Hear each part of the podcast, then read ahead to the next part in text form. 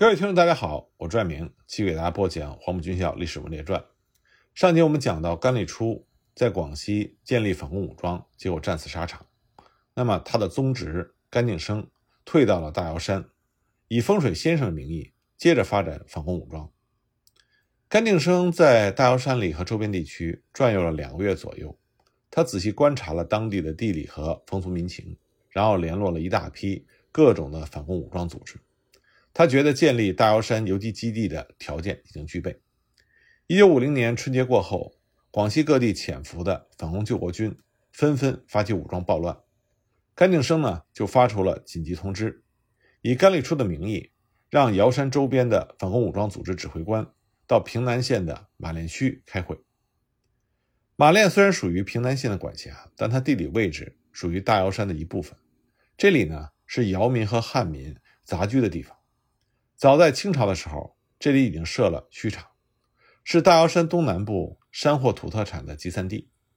那么甘敬生这天已经脱下了风水先生的长衫，换上了国军少将的军服，外套一件黄呢军大衣，身边跟着十几名武装的卫士。他居中落座，其余的人分作两侧。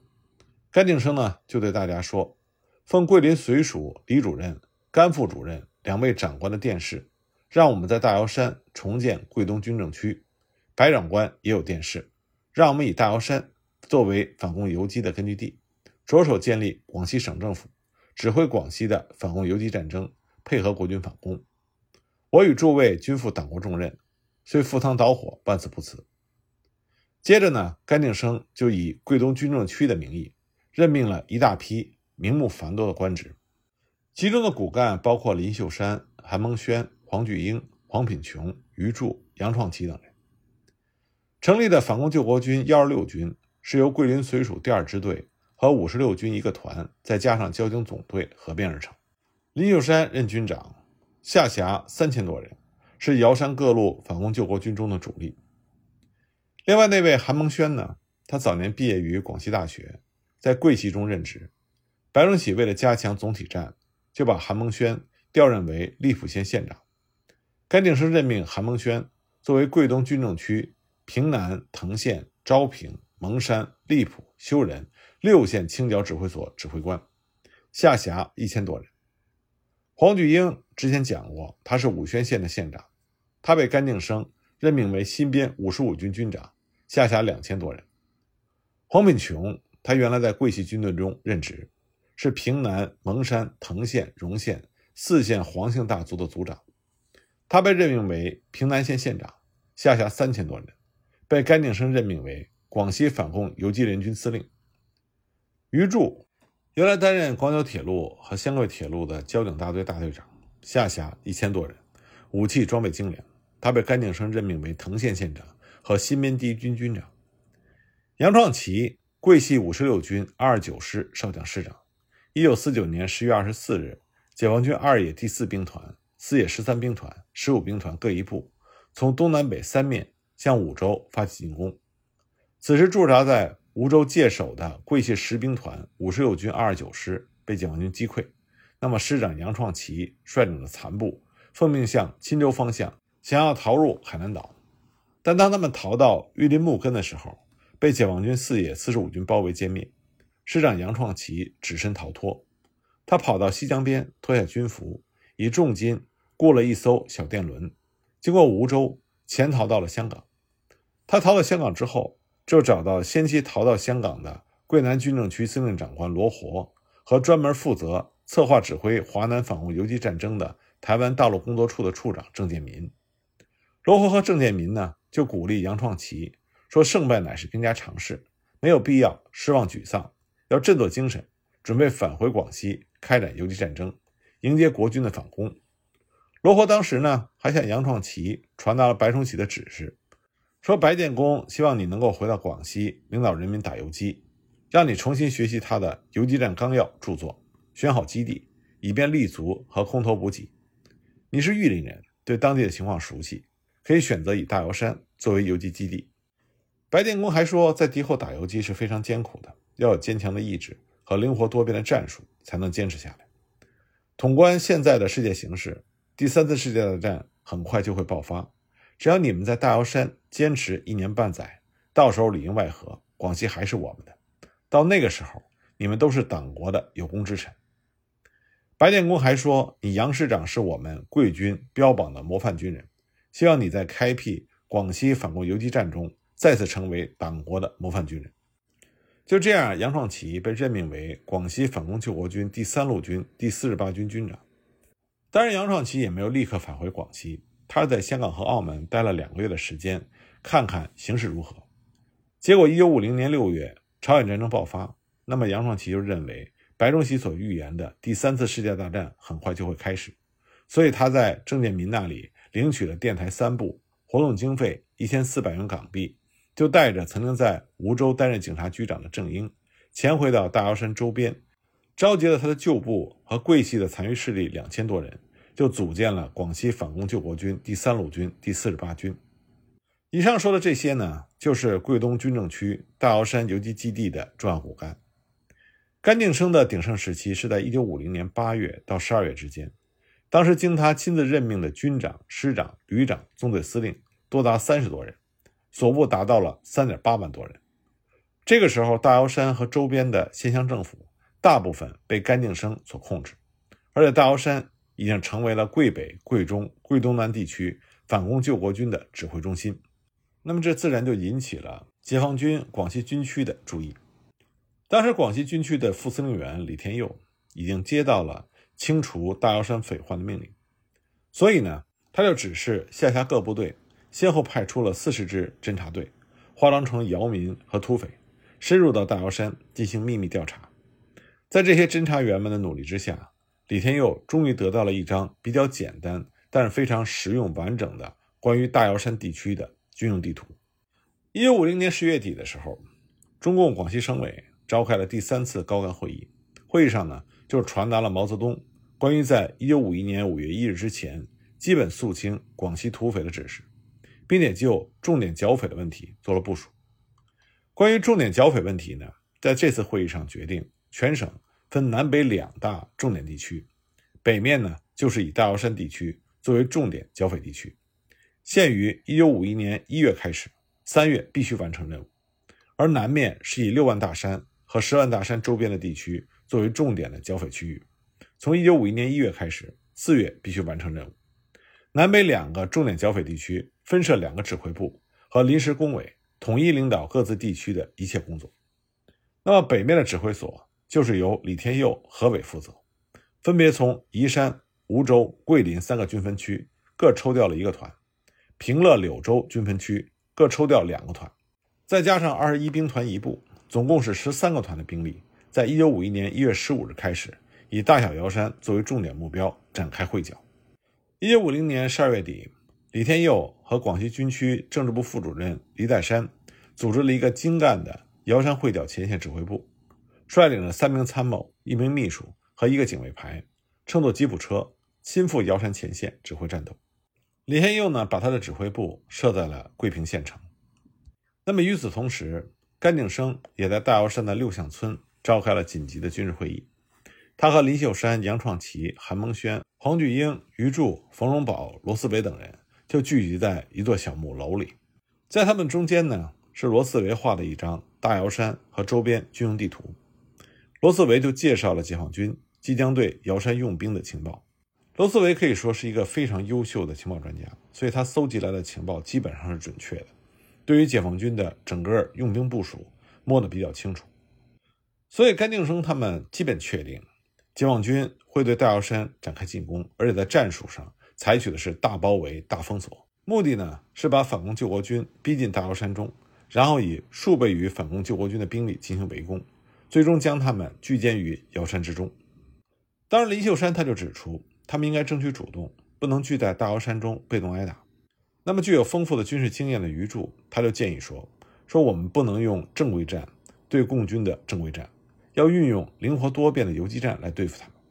所以他建议，必须在解放军的大规模包围圈形成之前，转移到外线作战。目前，解放军从各地集结在大瑶山的外围，柳州、梧州、桂林必然是空虚的，所以他们应该向这三座城市发起袭扰战。”余柱呢，曾经在藤县的大理。开办过两期中央干部训练班，当时训练出数百名特工人员，所以他建议把这些特工人员全部派出去，潜入城市，发起袭扰破坏作为内应，然后呢，他们组织精干的部队，装作攻城，迫使解放军回师救援，这样瑶山之围就可以解除。当时这些人对于余柱的这个类似于围魏救赵的计划是十分赞同的。当下甘定生就下达了各部分别向外突围的命令。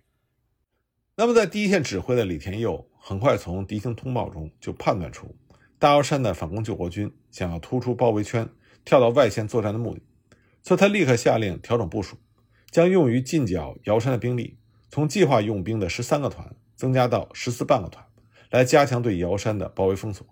并且把预定发起总攻的时间提前到了一九五一年一月八日。从一月三日到一月四日这两天里，解放军的各部队就先后到达了距离封锁线二十公里的集结地点，隐蔽待命。一月七日深夜，李天佑下达了封锁瑶山的命令。瞬时间，瑶山四周千里封锁线上，每隔十多步就燃起了篝火，火光构成了一条千里长的红火铰链，整个瑶山被彻底的箍死了。与此同时呢，瑶山外围的桂江、钱江和浔江三条江中的两万多艘之船全部集中管制，江上禁止航行。一月八日天刚一黑，李天佑就下达了向大瑶山外围的反攻救国军发起总攻击的命令。那么这个时候，反攻救国军新编第一军军长余柱正在准备率部突围，结果在突围的过程中被解放军幺五四师四三五团击溃。余柱只带着五十名残兵向太平乡方向潜逃，逃到藤县坡头乡和望龙乡交界的地方，又被解放军四六二团一个连截击，他的部队再次溃散。最后，他身边只带着两个卫兵，向望龙乡表平村的方向逃去。表平村呢，是由表岭和平统两个小村子组成的，背靠着一道道密林覆盖的山梁。余柱他非常熟悉这一带的地形，他决定呢。在这万山丛中躲避解放军的追捕，然后再找机会从西江逃出去。不过余柱还是低估了解放军设立的封锁线。他们在突破封锁线的时候，被当地的民兵发觉，结果余柱腿部中弹，行动不便，就被民兵们俘虏了。经查明身份之后，一九五一年一月三十一日，他在他家乡平南县的公审大会上被枪决。反攻救国军五十五军的军长黄巨英，他率领手下的两千多人。向武宣东乡方向突围，结果刚一接火，就被解放军打的是溃不成军。他身边很快就只剩下他的一对儿女和他的警卫营营长。那么黄军英这个人呢，非常的迷信，在逃跑的路上，他还想去娘娘庙祭拜，结果在买祭拜所用的祭品的时候，就被驻扎在村子里的解放军的宣传队发觉了。他马上就对作战部队进行了报告。解放军呢，就派出了一个侦察班，赶往黄巨英进行祭拜的娘娘庙。当时黄巨英呢，正在娘娘庙里祭拜完毕之后，和他的一对儿女吃饭，听到庙外响起枪声，黄巨英立刻拔枪在手，想要从后门冲出，结果当时就被埋伏在后门的一名解放军战士搂住。黄巨英迅速的向搂着他的人开了一枪，把搂他的解放军击成重伤。那么冲进庙里的解放军的副排长。就朝黄巨英扫了一梭子冲锋枪，黄巨英当时倒地身亡。黄巨英的儿子呢，躲在娘娘的雕像之后开枪抵抗，被解放军战士用手榴弹炸死。黄巨英的女儿被俘。一九五一年二月八日，《广西日报》以快讯的形式报道了黄巨英的死讯。那么，在解放军向瑶山发起总攻击的时候，甘定生率领了主力三千多人，从大瑶山平竹一带突围。结果也遭到了解放军的迎头痛击，所部立刻溃散。甘定生只带着三名亲信卫士，换上他的风水先生的行头，他们从大瑶山的罗丹、罗运、滴水等村寨一路躲避解放军的搜捕。二月五日除夕之夜，甘定生逃到了瑶山罗乡一户的姚民家里。姚民一看甘定生是一位风水大师，就请他题写大门的春联。甘定生欣然应允。他写的春联是：“小小茅庐借地藏身遮漏雨，花花世界听天由命过新年。”横批是“深山潜龙”。过完年之后，风声更紧了。二月七日，甘定生带着他的三名亲信卫士，从罗乡就逃到了平南县马练香茅村的一个石洞里。他希望从这里能够偷偷的潜出解放军的包围圈，然后从西江水路外逃。结果他的行踪还是被跟踪追击的解放军的飞行队给掌握了。他刚进到那个石洞，气还没喘上几口，追踪而至的飞行队就把石山洞口团团围住了。那甘定生发现这个石山洞口除了进口以外，没有其他的洞口可以出去，他已经陷入绝境，只有拼死冲出山洞口，才有可能逃生。所以呢，他指挥着三名卫士冒死冲出山洞口，枪战中两名卫士当场身亡，甘定生和另外一名卫士受伤被俘。甘定生被押往梧州军分区关押，一九五一年五月十八日被进行审判之后执行枪决。林秀山和杨创奇的部队在突围之中也被解放军击溃，他们躲回到瑶山的时候，身边只剩下八百多人。他们这个时候呢？没有办法和甘定生、韩蒙轩联络，所以他们决定再次拼命突围，把部队拉到柳州鹿寨一带，再相继进出到三江一带，沿着黔桂边境进入大苗山，再继续和共产党打游击。这时候罗四维也和他们在一起，三个人决定吃过一顿饱饭之后，过滴水村，爬上盛唐山顶，以便避开解放军的打击。盛唐山呢，是大瑶山中的第一高山，是广西第六大高山。海拔一千九百七十九米，山势险峻。那么林秀山、杨创奇、罗四维率领众人登上了盛唐山顶，因为山上当时结满了冰凌，非常寒冷，无法入睡，只好烧火取暖过夜。二月四日天亮之后，他们取到象县东南方向下山，在山脚一处姚民的草房里煮饭。饭还没有熟，突然看见对面山上有一排的解放军，用轻机关枪对准他们的草屋猛射。杨壮奇、罗四维冲出草屋，只带着数名卫兵落荒而逃。他们逃回到盛唐山顶。这个时候呢，他们身边的卫兵已经很少了。杨壮奇、林秀山、罗四维三个人，他们就地商谈，觉得硬冲是冲不出去的，只能化整为零，偷偷的摸出去。如果能够逃出升天，就潜回香港，以后的事情再说。当时他们分头行动，林秀山呢带着一个卫兵。罗斯维跟着杨创奇一起。罗斯维派出的情报人员这个时候回来报告说，象县的大张虽然设有一个解放军的剿匪指挥部，但是兵力比较少，可以从这个方向突围出去。杨创奇、罗斯维就决定改经大张方向的笔架山方向冲出大瑶山。当天夜里呢，杨创奇、罗斯维率领着残部偷越几个山口向外突围。凌晨三四点钟呢，趁着风大夜黑。杨创奇和罗四维就率领残部冲出了大瑶山，可就在当他们越过公路的时候，结果就被人发现了。慌乱之中，罗斯维和杨创奇又被冲散了。罗斯维这时候带着一百多人，趁着天未亮，越过了冰冷的大漳河，抵达了四川外围的马力山顶。他们吃完早饭，这时候天已大亮。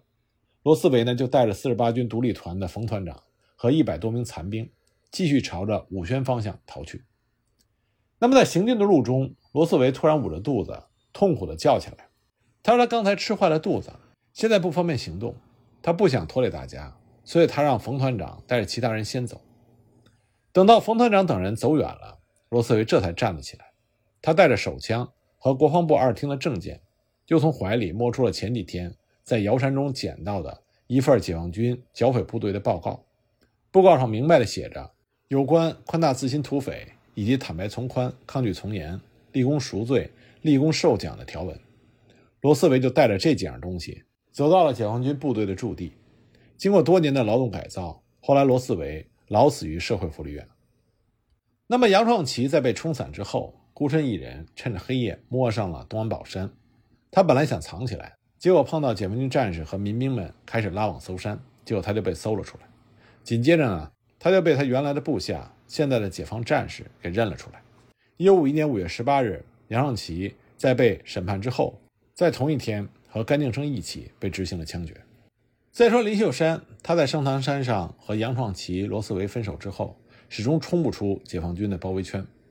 后来他身边只剩下一名卫兵，终日里在瑶山里东躲西藏。林秀山呢是本地人，他是反攻救国军这些军事领导人中唯一一个当地土匪出身。所以他对地形非常熟悉。他的行踪遍及了瑶山各处。他藏在深山老林里，饥寒交迫，但是呢，他也屡次逃脱。有一次，解放军已经把林秀山围困在一个瑶寨里，眼看就可以瓮中捉鳖了。可这个时候呢，一个瑶族的老太太背着背篓从瑶寨里走出来。那么，在寨门口守卫的解放军战士一看是瑶族的老太太，也就没有盘问。结果，这个老太太出了瑶寨，一头就钻进山里去了。事后才知道，这个瑶族妇女就是化妆出逃的林秀山。不过，最终呢，林秀山也没有逃出升天，因为在山里实在是饿得不行。最终，林秀山也是因为偷红薯被解放军战士发现，被抓住。一九五一年三月二十五日，柳州市将近三万军民举行了公审大会，宣判林秀山死刑，执行枪决。下面一位呢，是桂东军政区。六县清剿指挥部的指挥官韩蒙轩，当然，韩蒙轩躲在瑶山里的鸟场里。什么是鸟场呢？这是瑶民狩猎临时搭建的住所，在鸟场附近一般装有鸟盆这是瑶山里独特的一种捕鸟的工具。每到霜降季节，就会有一种候鸟、雪鸟飞来瑶山，在山里边觅食一种红色的鸟果。瑶民们呢，就使用鸟盆大量的捕捉雪鸟。韩蒙轩当时躲在香炉山的一座鸟场里。时值隆冬，天寒地冻。韩蒙轩早年在广西大学学的是物理学专业，算得上是知识分子。后来呢，投笔从戎，进入到军界，当过团长。后来又转入政界，任过县长。虽然曾经是知识分子，但是韩蒙轩这个人对于大瑶山下过一番研究的功夫，所以他凭借着自己对瑶山的深入研究和了解，行踪飘忽不定，经常能够化险为夷。解放军的搜山部队和飞行队都没有办法抓到他。他和他的几名亲信副官和卫士就蹲在鸟场里，他们已经断粮很久了。刚开始的时候呢，他们还可以通过鸟盆抓住一些雪鸟，用火来烤着吃。虽然没有盐和油，但味道还算可以。结果有一次他们生火的时候，被解放军的搜山部队发现了。一场枪战，韩蒙轩和他的亲信副官和卫士仓促逃脱。自此之后，韩蒙轩就下令不准生火，所以他们只能生吃雪鸟。而且呢，韩蒙轩还禁止他的手下出去找东西吃。那么就这样，韩蒙轩断粮整整半个月，他的手下实在顶不住了，所以他的亲信副官何启怀就跟他说：“这样硬顶下去，一定会被饿死，反正也是死，倒不如做饱死鬼。所以我去给大家弄点吃的回来，就算枪毙你也先枪毙我吧。”韩孟轩也知道这样强压下去也不是办法，所以只好嘱咐何启怀快去快回。结果何启怀呢，一下山就被解放军抓住了。为了吃顿饱饭，何启怀就出卖了韩孟轩。那么解放军在何启怀的带路之下，就来到了香炉山的鸟场，就没有看到韩蒙轩的踪影。原来韩蒙轩非常的机警，他一看何启怀下山，就带着两名卫士转移到离鸟场两里多路的金梁坳去了。那里呢是姚民的香菌山，盛产香菇，也可以生吃。不过何启怀呢，他也知道这个地方，所以他就带着解放军搜到了香菌山。韩孟轩一看躲不下去了，就和解放军部队进行了交火。在战斗中呢，韩孟轩中弹身亡。另外一位平南县的县长兼广西反共游击联军司令黄品琼，被解放军的搜山部队发现的时候，已经冻饿死在了一个岩洞之中。那么桂东军政区的重要骨干就只剩下姚王冯荣宝了。按照甘敬生的嘱咐。冯荣宝这位七县民团指挥官要返回十八山瑶区，组织姚民实派军继续坚持游击战，而他的军师罗思维呢，则跟着杨创奇的部队突围。没有了军师，冯荣宝六神无主，而面对着袭来的解放军，冯荣宝他带着全家二十多口人和十几名实排兵，还有一批枪支弹药，就躲到了一个岩洞里。十八山的姚民还是比较爱戴冯荣宝的。因为毕竟是冯荣宝带着他们打退了十八山的土匪，并且带着他们在这里定居下来。现在看到冯荣宝躲了起来，他们也跟着躲进深山里，不和解放军接触。当然，解放军和政府派出了很多民族工作队进山去做姚民们的思想工作，帮助他们打消顾虑，下山回家。同时呢，也想找到冯荣宝的下落，希望能够劝他出山投降自首。经过多方的寻找，一位姚民终于在紫荆山深处的悬崖峭壁上一个岩洞里找到了冯荣宝。这天呢，是一九五一年一月二十六日。冯荣宝全家已经断粮三天了，一家大小二十多个人，小孩都饿得哇哇直哭。冯荣宝也觉得上天无路，入地无门，但他仍然拒绝出山投降。那么，当地率兵的解放军团长在得知了这个情况之后，亲自写了一封信，力劝冯荣宝出山投降自首，并且保证不会危及他的生命财产安全。同时呢，将这封信交给一位冯荣宝比较信得过的姚民，让他把信转交给冯荣宝，劝他立即出山，而且还让这位姚民准备了一些食物，让他一起送给冯荣宝。冯荣宝在收到信之后，经过仔细的考虑，他最终决定出山投降自首。他带着全家二十多口人、十多个石牌兵，携带着全部武器，既有轻机关枪两挺、冲锋枪五支、卡宾枪三支、手提机关枪一支。其他长短枪支一百三十七支，子弹一万多发，按照解放军指定的路线走出深山，向解放军缴械投降。然后呢，他又利用他在姚民中的威望，前往武宣东乡一带姚乡各个村寨，动员姚民们把手里的武器交出来。这样又交出了长短枪五十五支，子弹一千多发。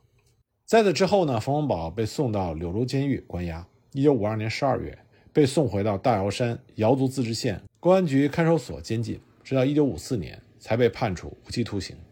同年12月11日，押送到桂林劳改大队劳动改造。劳改期间呢，冯荣宝服从改造，表现比较好。1965年被从无期徒刑改判为有期徒刑18年。1966年1月，79岁的冯荣宝病重，被批准保外就医。当他被送回老家的时候，他对他的家人说：“共产党真好，我老了，连骨头都给送回来。”第二年，也就是一九六七年六月，冯荣宝在他的老家病逝，终年八十岁。就这样，在大瑶山，国共双方的较量终于落下了帷幕。